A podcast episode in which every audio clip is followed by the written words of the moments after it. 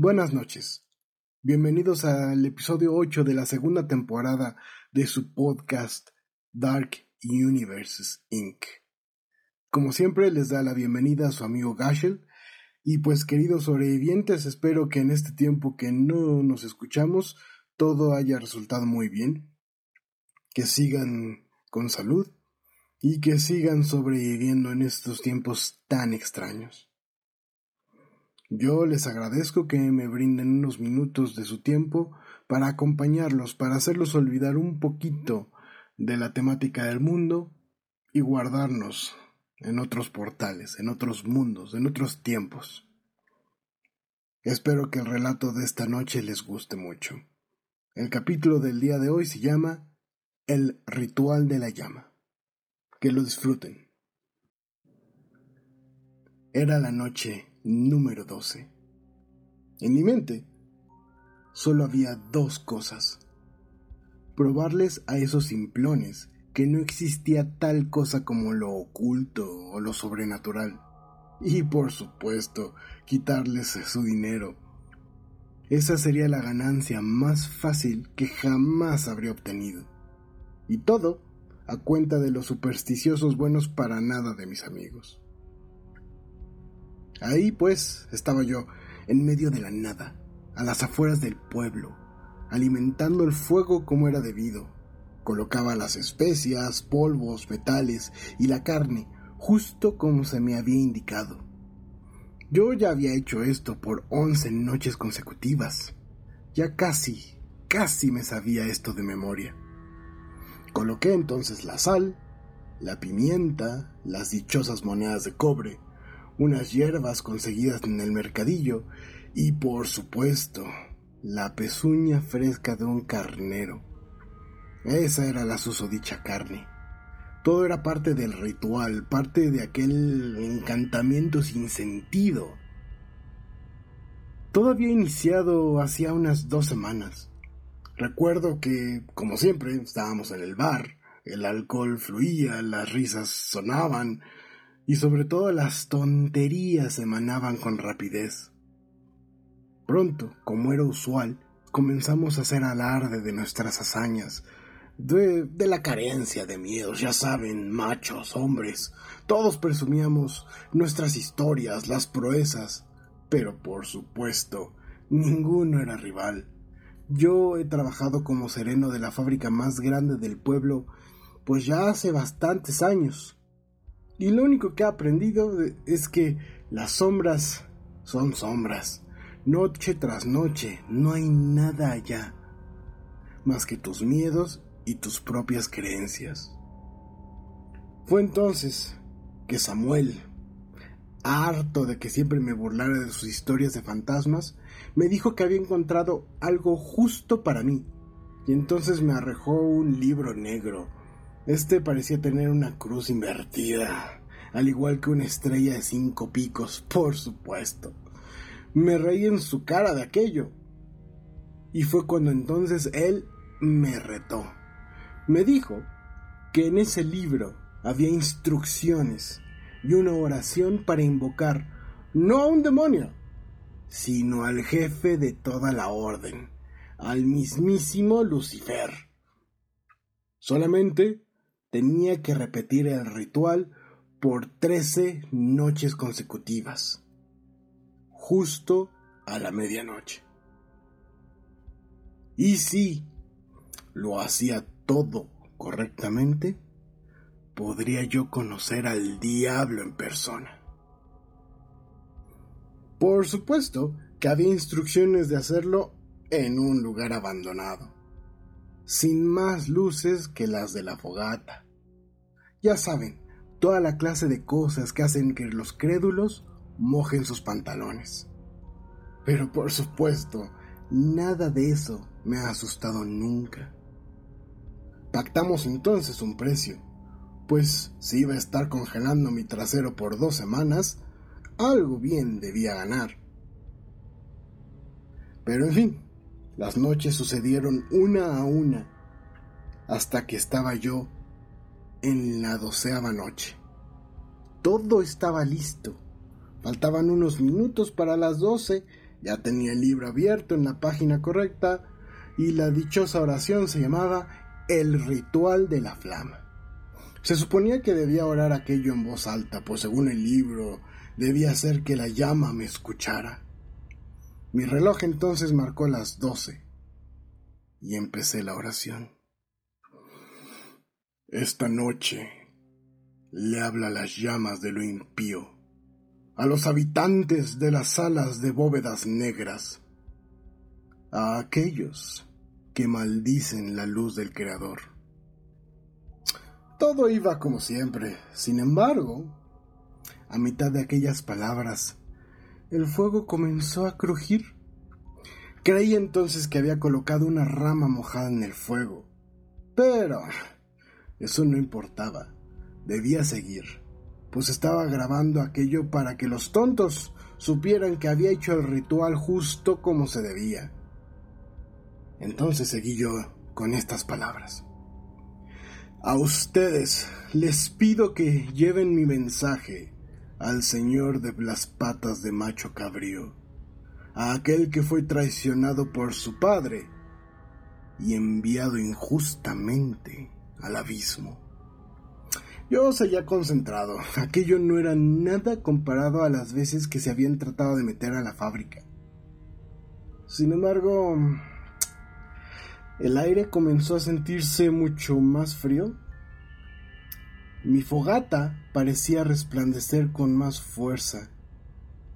Por supuesto, era una tontería. Me estaba dejando llevar por la situación. Así que simplemente continué la lectura. Hijo de la ignominia, el más aberrante, yo te imploro me dejes ver tus ojos carmines, el de las astas negras, al dragón de fuego, padre de todo lo repulsivo y lo oscuro, ten la misericordia de atender a uno de tus hijos.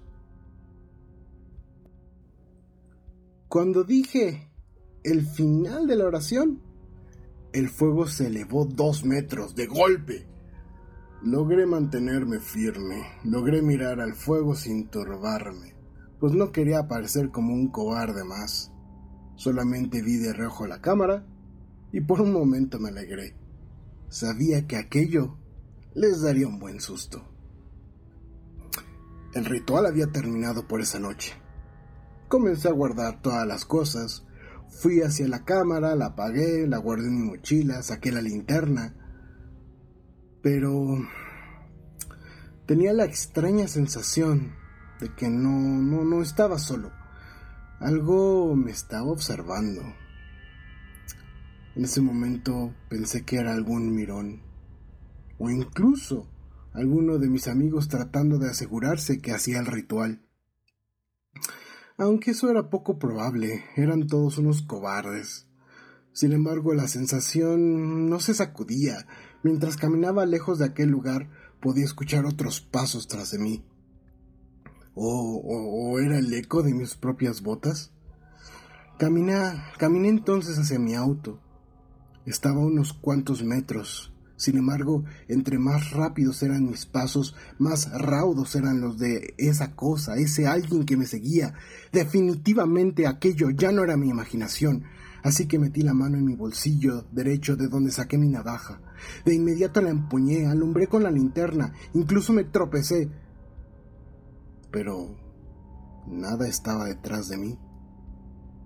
Probablemente fue algún animal o solo mis malditos nervios. Como pude, llegué a mi auto, aventé mi mochila y me largué a casa. Tenía ganas de ver el video, pero la verdad es que llegué a casa y no pude hacer otra cosa que dormir. Esa noche fue francamente terrible. Mi mente irracional me ganó. Tuve pesadillas en las que algo me perseguía, algo, algo estaba constantemente detrás de mí. Aquello era una tontería. No sé cómo dejé que esas historias me alteraran, pero por fortuna nadie sabía de ello. Y esta sería la noche de mi conquista. Era la noche trece. Les probaría que no hay nada, que no hay tal cosa como fantasmas, monstruos, espectros y media de un dinerito. Por fortuna, recuperaría para mí mismo un poco de mi ego que, pues la verdad, estaba un poquito destrozado. Sin embargo, el día no fue mejor.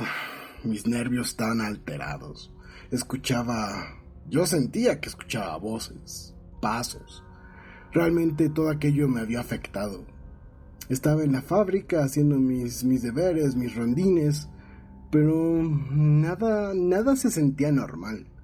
Tenía una angustia que no podía callar. Sentía el sudor frío sobre mi frente. Insisto, pasos a mis espaldas. Hubiera podido gritar, sin embargo, logré tranquilizarme. Sabía que todo estaba en mi mente. Consideré entonces no terminar el ritual, pero eso solo le daría más poder a mis dudas. Tenía que demostrarme a mí que nada estaba ocurriendo. Terminé el turno como pude. Las horas, aunque lentas, se arrastraron a la hora en que debía dejar mi casa para ir a lo despoblado.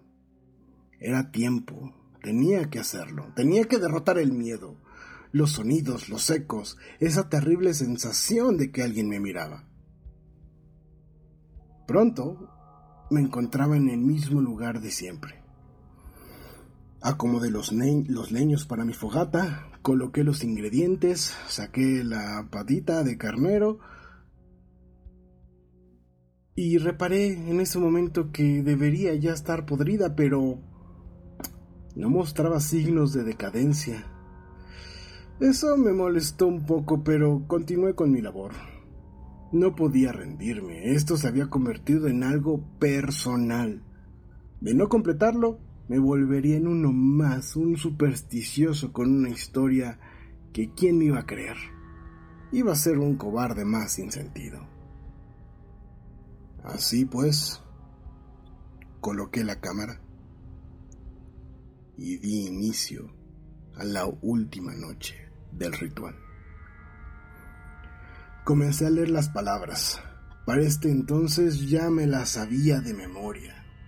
Traté de no apresurarme mucho, pero pronto el olor nauseabundo del azufre lo llenó todo. Era increíble cómo una pequeña piedra podría apestar tanto porque yo ya, yo sabía que era parte de los ingredientes, yo la traía, pero nunca había apestado tanto. No importaba, yo debía seguir. La madera crujía, el viento helaba. Parecía ver pasos que se arrastraban en la arena. Pero yo no podía parar. Estaba a punto de terminar. Tomé la pezuña y mientras recitaba las últimas líneas, la arrojé. Mi humilde fogata se levantó con furia. El hedor era detestable. Y por un momento, por un momento sentí que las llamas se reían de mí. Entonces tomé, tomé todas mis cosas y salí corriendo a aquel lugar, tan rápido como pude. Y por supuesto con esa terrible sensación de que algo, algo me estaba siguiendo. Sin embargo, por la premura, no tomé mi linterna. El camino era oscuro y cuando llegué a mi auto, tres figuras me guardaban. Ya para ese momento no me importaba nada. Estaba listo, saqué mi navaja y me preparé para todo. Ya estaba harto de correr. Esperaba mi destino, esperaba aquellas sombras, esperaba que caminaran hacia mí. Y entonces se comenzaron a reír. las muy desdichadas, esas sombras eran mis amigos. Había olvidado que nos reuniríamos en mi auto después del último ritual para ir a celebrar. La verdad tenía ganas de abrazarlos. Quise decirles que debíamos salir de ahí, pero no era tiempo, no era tiempo de mostrar debilidad. Fuimos, fuimos entonces a casa de Samuel, Sama, así, así le decíamos, quien inició todo este desastre. Entonces servimos un par de tragos, todos reíamos, celebrábamos, hasta que Samuel sacó su computadora y conectó a mi cámara. Yo no quería ver nada, así que dejé que ellos se deleitaran. Aunque los videos no eran la gran cosa, se veían los flamazos, todos reímos, yo me hacía el macho, hasta que Sama se quedó en silencio mientras, mientras veía su computadora. Él, con cierto interés, empezó a decirle a los otros, balbucear, apuntaba a la cámara. Y entonces los demás callaron. Incluso palidecieron. Volteó su computadora y me dijo que viera las miniaturas de los videos. Al principio no vi nada, pero a partir de la tercera, algo parecía estar detrás de mí. Al principio era borroso, pero noche tras noche parecía cobrar forma, hasta que era algo con una cara abominable patas y en cada miniatura más cerca. En ese momento levanté la mirada y mis amigos, mis amigos estaban llorando. Solamente miraban hacia algo que estaba detrás de mí.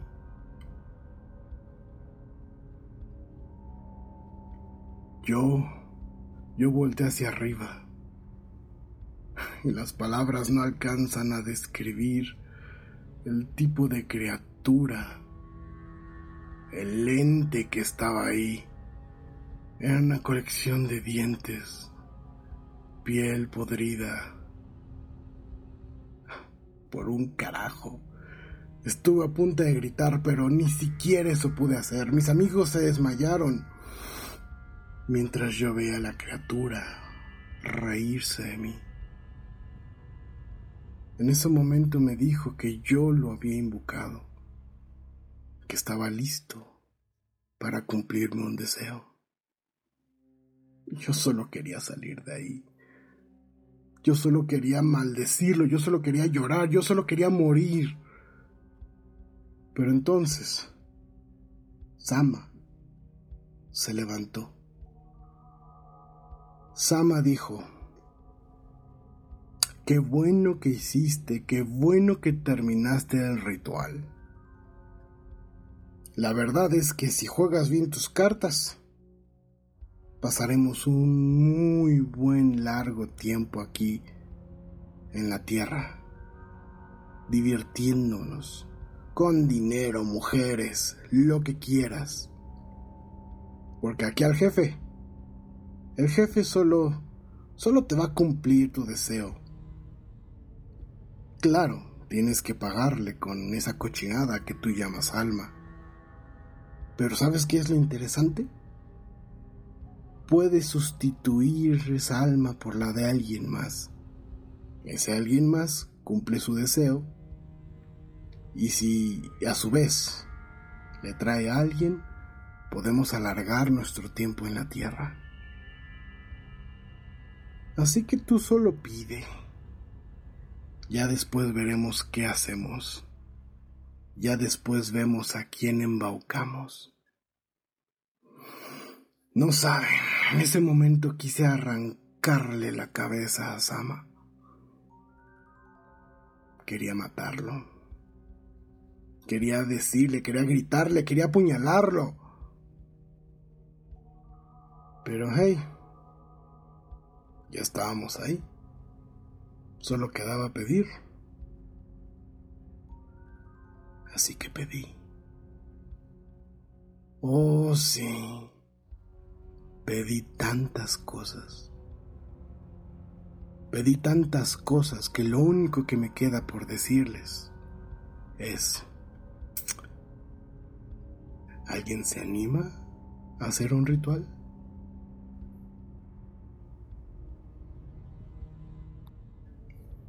Muy bien, mis queridos sobrevivientes, esa fue nuestra historia de esta noche. Espero haya sido de su agrado, espero la disfruten. Y pues, por primera vez voy a pronunciar estas palabras. Si les gusta este contenido, si, si, si es, si en algo resulta de, de su agrado, de su placer, pues inviten a alguien más a escucharlo, a compartir estas historias. Quiero realmente seguir haciendo esto para ustedes porque es algo que disfruto, pero también me gustaría que llegara mucha más gente. Entonces, compañeros, amigos, sobrevivientes, ya saben, aquí se despide su amigo Gashel, esperando que todo esté perfecto hasta la siguiente vez que nos volvamos a escuchar. Entonces ya saben, sobrevivientes, sigan fuertes, sigan inteligentes, sigan en la lucha, que muy pronto nos veremos. Y recuerden, el correo del, del programa estará en la descripción del capítulo. Y pues sin más, hasta la próxima.